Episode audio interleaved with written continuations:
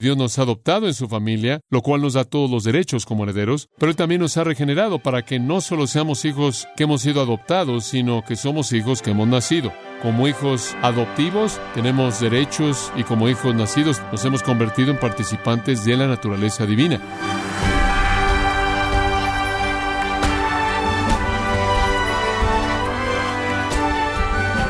Bienvenido a Gracia a vosotros con el pastor John MacArthur. Si usted tiene familia, es probable que esté pensando en la herencia que podría dejarle a su familia cuando usted muera.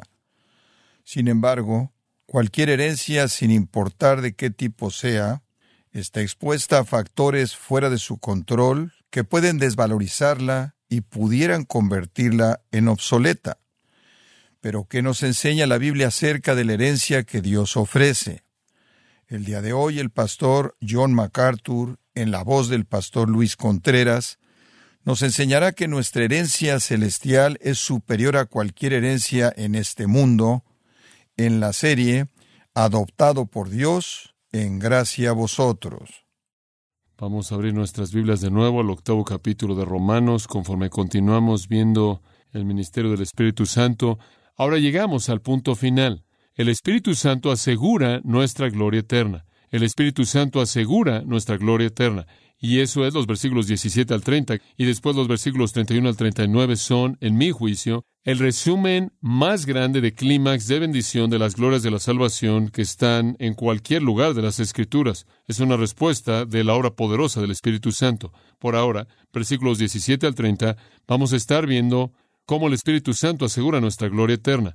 El Espíritu Santo es designado como primicias, las primicias del Espíritu. Ese es un concepto muy importante. Un granjero siempre sabía cómo iba a ser la cosecha cuando las primicias aparecían. Los primeros frutos eran una señal de cómo sería el resto del fruto. Y el Espíritu Santo es dado a nosotros y toda su gloria y todas las bendiciones que Él trae es únicamente un primer fruto, únicamente una promesa, solo una probada, solo una garantía del resto de las cosas que Dios ha preparado para aquellos que le aman. El Espíritu Santo también es llamado la promesa, arrabón, garantía, arras. La palabra es la palabra para anillo de compromiso. Enganche y seguridad del Espíritu Santo es el anillo de compromiso que prueba que la boda se va a llevar a cabo. El Espíritu Santo es el enganche. Dios va a hacer el resto de los pagos cuando lleguemos a la gloria. Él es la garantía. El Espíritu Santo también es llamado el sello. Esto es el sello de Dios de autenticidad, de autoridad, de posesiones. Es el sello del Espíritu Santo. Somos sellados por el Espíritu. Tenemos la promesa del Espíritu. Tenemos las primicias del Espíritu. Segunda de Corintios 1, versículo 21. El que nos establece con vosotros en Cristo y nos ha ungido es Dios quien nos ha sellado y nos dio al Espíritu en nuestros corazones como una promesa.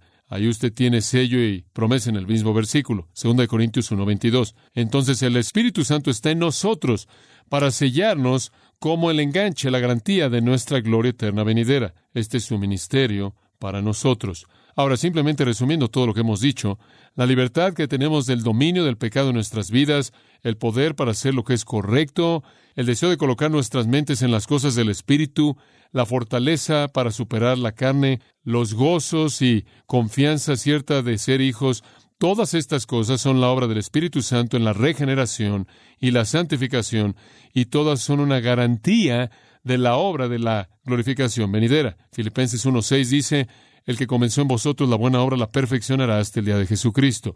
La obra únicamente ha comenzado y será completada. Esa es la razón por la que Pablo comienza el capítulo diciendo, así que no hay condenación para los que están en Cristo. Se nos asegura de que no hay condenación, se nos asegura en contra de cualquier condenación futura por la promesa de Dios y la operación del Espíritu Santo. Entonces el Espíritu Santo está en nosotros para asegurarnos a lo largo de esta vida hasta el final y después llevar nuestros espíritus a la presencia de Dios y un día resucitar nuestros cuerpos para unirse a esos espíritus, para que para siempre estemos ante la gloria completa, refulgente de la presencia de Dios en el cielo de cielos y servirlo y adorarlo ahí. Vamos, estamos en el camino a la gloria y el Espíritu Santo es nuestro protector en el proceso.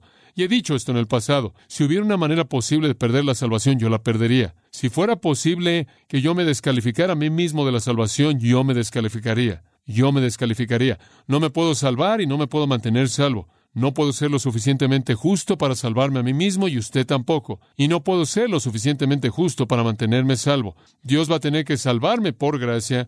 Él va a tener que salvarme por gracia. Él va a tener que salvarme por su poder, el poder del Espíritu Santo, regeneración. Él va a tener que guardarme por su poder, el poder del Espíritu Santo de protección hasta el final. Y esa es la promesa de Dios.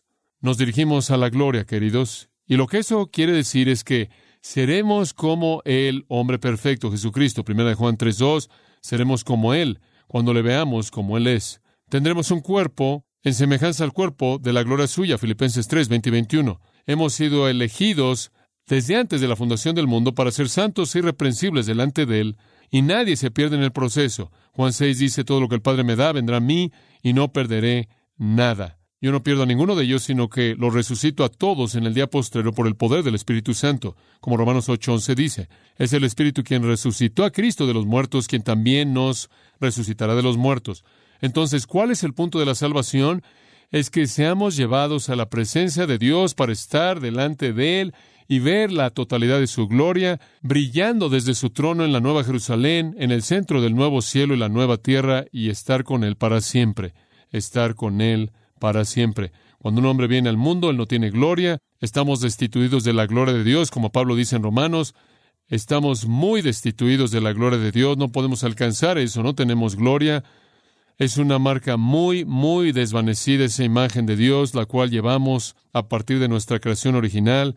Ha sido terriblemente dañada y distorsionada, pero en Cristo podemos tener gloria.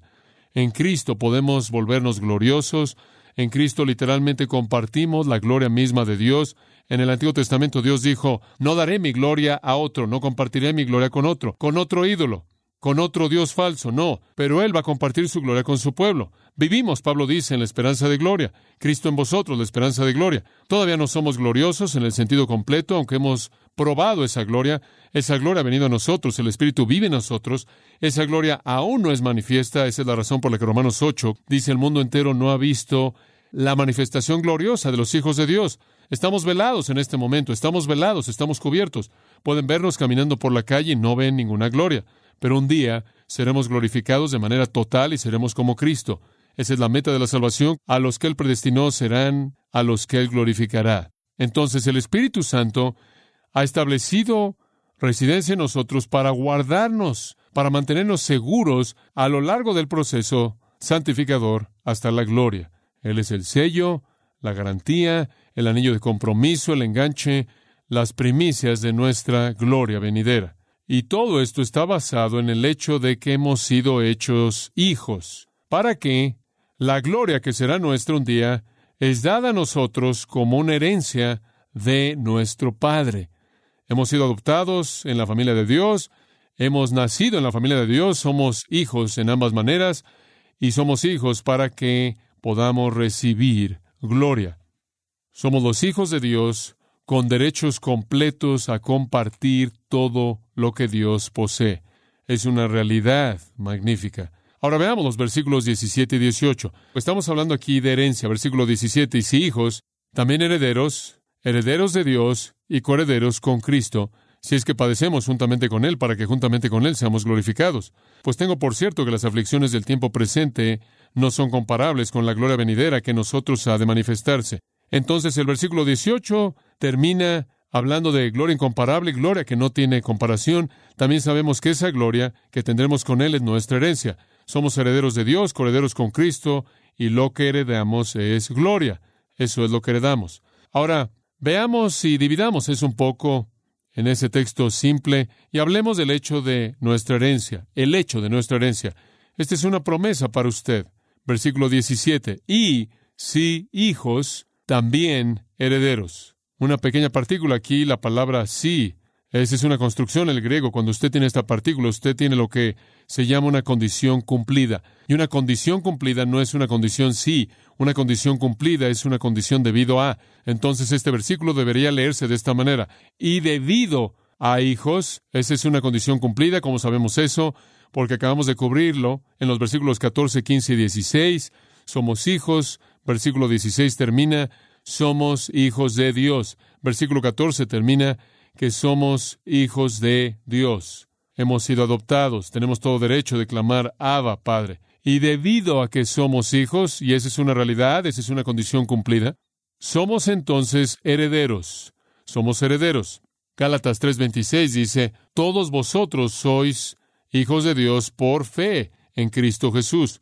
Usted no es un hijo de Dios al nacer en el mundo, usted es un hijo de Dios y un heredero por la fe en Cristo Jesús. Gálatas 3:26. Y si usted es un hijo, un hijo de Dios, usted entonces es un heredero usted es un heredero también. Ahora, recuerde las leyes de adopción romanas. Un hijo adoptado no era inferior a un hijo que nacía de manera natural, un hijo que nacía en la familia. De hecho, los hijos que eran adoptados con frecuencia eran adoptados porque los padres querían un hijo superior a los que ya tenían. Entonces, cuando alguien escogía adoptar a un hijo, era porque querían seleccionar a ese hijo de manera deliberada para el beneficio futuro y bienestar de la familia y ese hijo tendría todos los derechos a la herencia iguales a los hijos que habían nacido de manera natural en esa familia. El hecho era que ese hijo que era adoptado era por lo menos igual y en muchos casos era visto como superior a los otros hijos. En la tradición judía, la herencia era de una porción doble para el hijo mayor. Si habían dos hijos, el mayor recibía dos tercios y el más chico recibía un tercio, el hijo mayor recibía una doble porción de la herencia. Ese no es el caso en la ley romana. Nada en la historia romana indica eso. Lo que tenemos en la ley romana, que todavía podemos encontrar, es que todos los hijos recibían la misma herencia. Había un nivel igual de herencia en el sistema romano y eso era para los hijos adoptados también. Esa era la ley. Sea que la siguieran o no, todo el tiempo, obviamente, podría ser debatido. Entonces, Pablo está usando la costumbre romana en su analogía aquí. Y lo que él está diciendo es que bajo la ley romana, todos los que son hijos, bajo la analogía de la ley romana, todos los que son hijos de Dios son herederos iguales, todos herederos por igual. Sí, hijos o debido a que son hijos, hijos herederos también. Y por cierto, según la ley romana, algo recibido por herencia era algo que estaba más seguro de lo que era poseído por compra. Si usted recibía algo por herencia, esa era la posesión más segura que usted jamás podía tener, y eso es lo que Pablo está diciendo. Como los hijos de Dios se nos ha dado por igual herencia y está más segura que cualquier otra cosa que pudiéramos ganar por nosotros mismos. De hecho, cualquier cosa que ganáramos por nosotros mismos, lo dejaremos aquí, ¿verdad? Debido a que somos hijos, por lo tanto somos herederos. Para ayudarle con eso un poco, Gálatas 4 es un buen pasaje. Y simplemente voy a comenzar a leer en el versículo 4. Cuando la plenitud del tiempo vino, Dios envió a su Hijo, nacido de mujer, bajo la ley, para que pudiera redimir a aquellos que estaban bajo la ley. ¿Y en qué consiste esta redención? Para que recibiéramos la adopción como hijos. En otras palabras, para eso es la salvación, para traernos a la familia. Adoptarnos como hijos nos da todos los derechos y después regenerarnos como hijos nos da la naturaleza y después podemos ser conformados al parecido de la familia para el cual Cristo es el modelo, y como resultado de la adopción como hijos, Dios envió al Espíritu de su Hijo a nuestros corazones, clamando Abba Padre, por tanto ya no sois esclavos, sino hijo, escuche esto, y si hijo, entonces un heredero a través de Dios. Este es el hecho de nuestra herencia. Este es el hecho de nuestra herencia. Ese hecho es expresado aún más en las palabras magníficas de 1 Pedro 1, y estas no las debe perder de vista. 1 Pedro 1, y esto de nuevo es una bendición. Alabanza a Dios, bendito sea el Dios y Padre de nuestro Señor Jesucristo. De nuevo, Dios es el Dios quien es el Padre de Cristo. Esto es su esencia, es la misma. Son uno en naturaleza, la deidad de Cristo siendo enfatizada. Quien según su gran misericordia, todo esto es misericordia, todo esto es gracia, nos ha hecho nacer somos adoptados en Gálatas, somos renacidos, y eso habla tanto de nuestros derechos como de nuestra naturaleza, a una esperanza viva. Literalmente hemos sido salvos a una esperanza viva mediante la resurrección de Jesucristo de los muertos. ¿Cuál es nuestra esperanza viva? Aquí viene, para obtener una herencia, para obtener una herencia. ¿Qué hay acerca de esta herencia? Es imperecedera, imperecedera, no puede morir, no puede desaparecer, no puede ser quitada, e incontaminada, no puede ser limitada, no puede ser distorsionada, no puede desvanecerse, desaparecer, disiparse, y está reservada en el cielo para vosotros. Esa es la razón por la que usted fue salvo, esa es la razón por la que usted renació. Esa es la razón por la que usted fue adoptado en la familia para obtener una herencia que es imperecedera, incontaminada e inmarcesible, reservada en el cielo para vosotros, no para alguien más, sino para usted, y usted es el siguiente versículo, versículo 5, protegido por el poder de Dios. ¿Cómo es que el Espíritu Santo lo mantiene usted en Cristo? ¿Cómo es que el Espíritu Santo lo protege usted de fracasar, de fallar, de abandonar, de negar a Cristo, de desertar? Mediante la fe. En otras palabras, es el Espíritu Santo quien capacita la fe de usted. Efesios 2, por gracia sois salvos por medio de la fe. Inclusive esa fe no es de vosotros, es el don de Dios. Dice usted, bueno, conocí a alguien que tuvo fe y su fe murió. No, alguien que tuvo fe, que murió, tuvo una fe humana. La fe que Dios da es una fe que no puede morir. Usted es guardado por esa fe, capacitado por el Espíritu Santo. Y él procede a decir, para alcanzar una salvación que está lista para ser revelada en el tiempo postrero. El punto entero de la salvación es que seamos irreprensibles y santos delante de Él en la eternidad, en donde recibiremos una herencia. Ese es el hecho de nuestra herencia. Es incontaminada, imperecedera, inmarcesible, reservada en los cielos, y el Espíritu Santo es el protector interno que sustenta su fe hasta el fin. ¿Quién es la fuente de esta herencia? Ese es el hecho de ella. La fuente de ella en el versículo 17, herederos de Dios. ¿Quién? Dios es la fuente, somos herederos de Dios. Heredamos lo que Dios ha decidido que debemos tener. Dios es el que nos da a nosotros la herencia. Dios es el que la apartó. Las palabras de primera de Pedro guardada para vosotros. Es Dios quien apartó el tesoro de nuestra herencia en el cielo para nosotros. Simplemente es algo sorprendente. Bendito sea el Dios y Padre que ha hecho que tengamos esta herencia. En Colosenses 3, 24, y hay muchos versículos maravillosos que hablan de esto. Este es uno de los que creo que es tan maravilloso. Habla de del Señor, Colosenses 3:24, recibiréis la recompensa de la herencia del Señor recibiréis la recompensa de la herencia. Va a venir del Señor. Es solo Él el darla y solo de Él el darla. Ahora, permítame profundizar un poco en eso. Dice usted, ¿qué es? ¿Qué es lo que el Señor ha dejado para nosotros? En el sentido más puro y verdadero y más amplio, es perfección, santidad, ser irreprensible, justicia absoluta, totalidad, es la perfección de humanidad glorificada.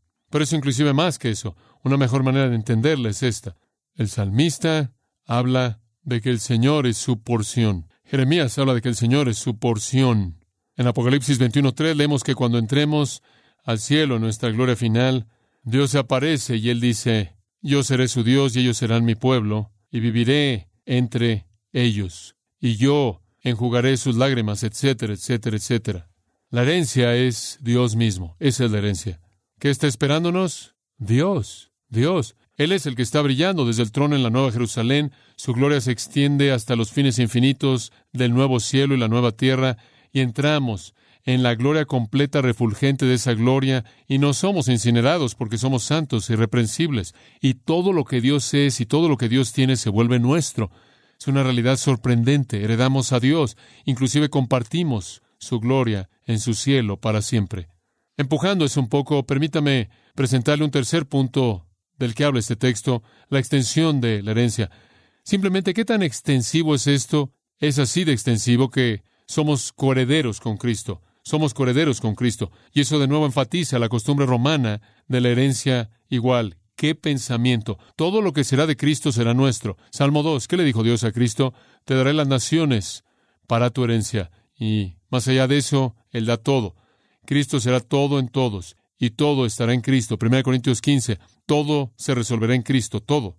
Efesios capítulo 1 habla del hecho de que Él es el gobernante sobre todas las cosas, todas las cosas están sujetas a Él, todo es de Él, absolutamente todo es de Él. Y al final, todo lo que es de Él será nuestro. Literalmente nos convertiremos coherederos con Cristo. Hebreos 1.2 llama a Cristo el heredero de todas las cosas, el heredero de todas las cosas. En Él nos convertimos en el heredero de todas las cosas. Es una realidad sorprendente. Reinaremos con él. Apocalipsis 20 dice, nos sentaremos en su trono. Apocalipsis 3:21 dice, llevaremos su imagen, la imagen del celestial. 1 Corintios 15, 49.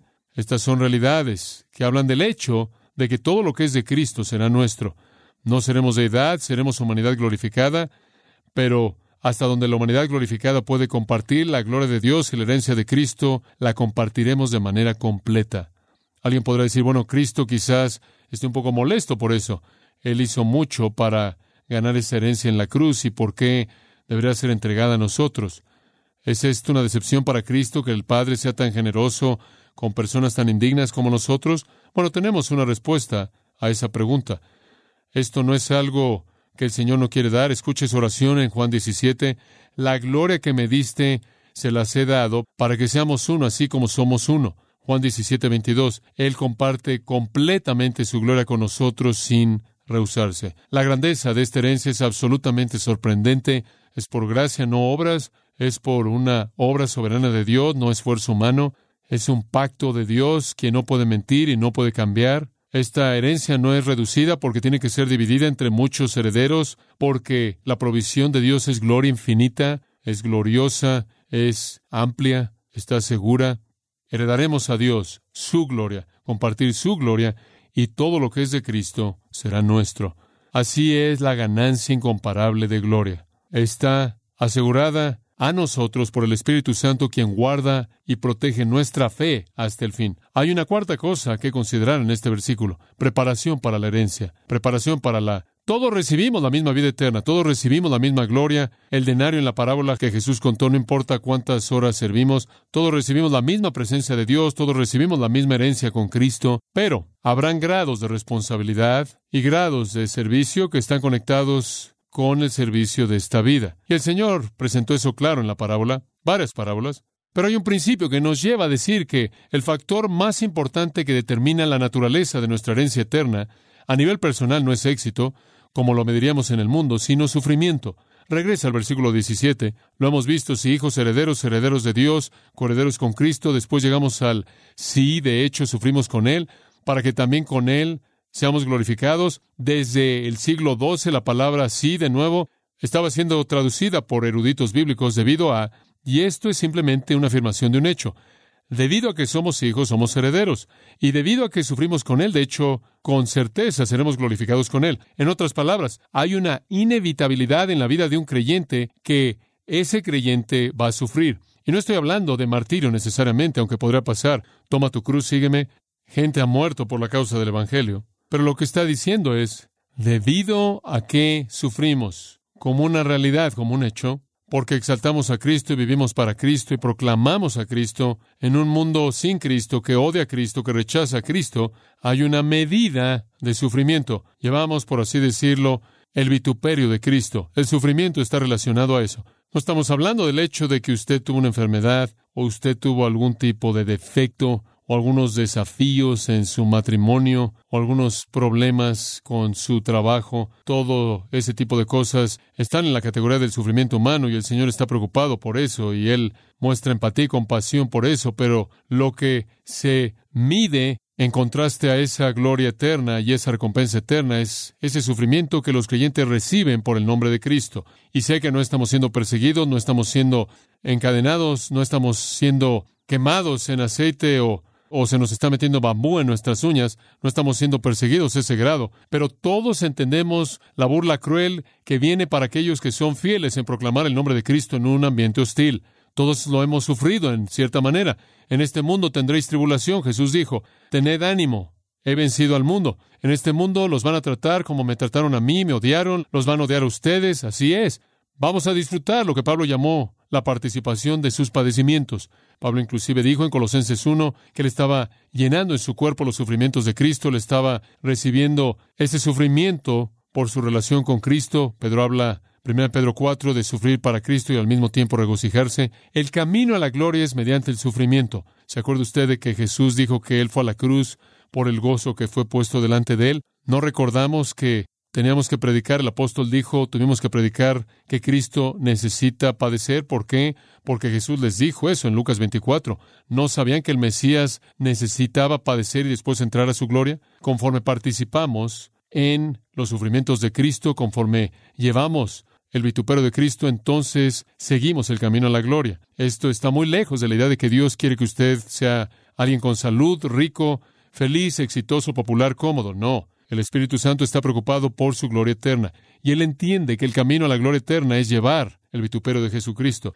Entonces, mientras que todos recibimos a Dios, todos somos coherederos de todo lo que Cristo posee. Hay cierta manera en la que serviremos en la gloria del cielo que puede ser determinada por la medida de sufrimiento que hemos llevado por la causa de Cristo. El cristianismo no es escapismo, es una mentira pensar que todo lo que el Espíritu Santo quiere que usted haga es que tenga todo lo que usted quiere y sea feliz. El Espíritu Santo quiere que usted sea glorificado y él entiende que el camino a la gloria es mediante el sufrimiento. Pablo dice esto en el versículo 18, pues tengo por cierto que las aflicciones del tiempo presente no son comparables con la gloria venidera que nosotros ha de manifestarse. Recibimos lo que viene, ¿verdad? Llevo en mi cuerpo las marcas de Cristo. Reciba el vituperio de Cristo, sufra para Cristo. No es digno de compararse con la gloria que está por revelarse en nosotros. Tenemos una gloria incomparable, amados, esperándonos en la presencia del Señor. Esa es su promesa para nosotros. Y es la obra del bendito Espíritu Santo asegurarnos hasta el fin para recibir esa gloria. El Espíritu Santo, Efesios 1, de promesa es dado como una promesa de nuestra herencia con miras a la redención de la posesión de Dios para la alabanza de su gloria.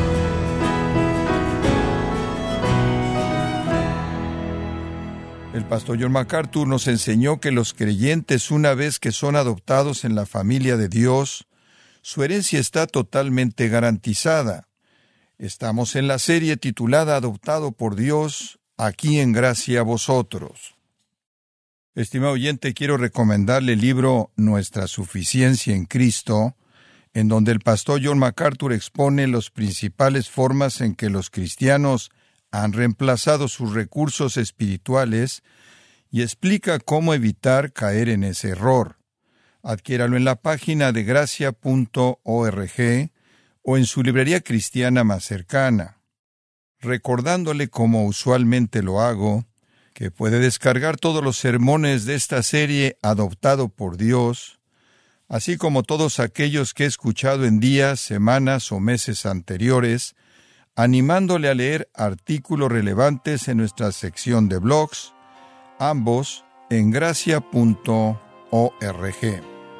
Si tiene alguna pregunta o desea conocer más de nuestro ministerio, como son todos los libros del pastor John MacArthur en español, o los sermones en CD que también usted puede adquirir, escríbanos y por favor mencione la estación de radio por medio de la cual usted nos escucha en gracia a vosotros. Es importante conocer no solo el país y ciudad de donde usted nos escucha, sino también la radio.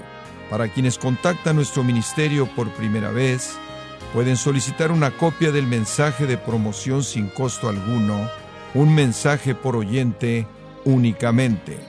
Si usted vive en los Estados Unidos o Puerto Rico, escríbanos a Gracia Vosotros, P.O. Box 4000, Panorama City, California 91412. O puede escribirnos a través del siguiente correo electrónico radio arroba esto ha sido todo por hoy y queremos agradecerle su sintonía de lunes a viernes. En nombre de John MacArthur y del personal de este organismo, invitándole para que nos acompañe en la próxima edición y así juntos continuar desatando la verdad de Dios un versículo a la vez en gracia a vosotros.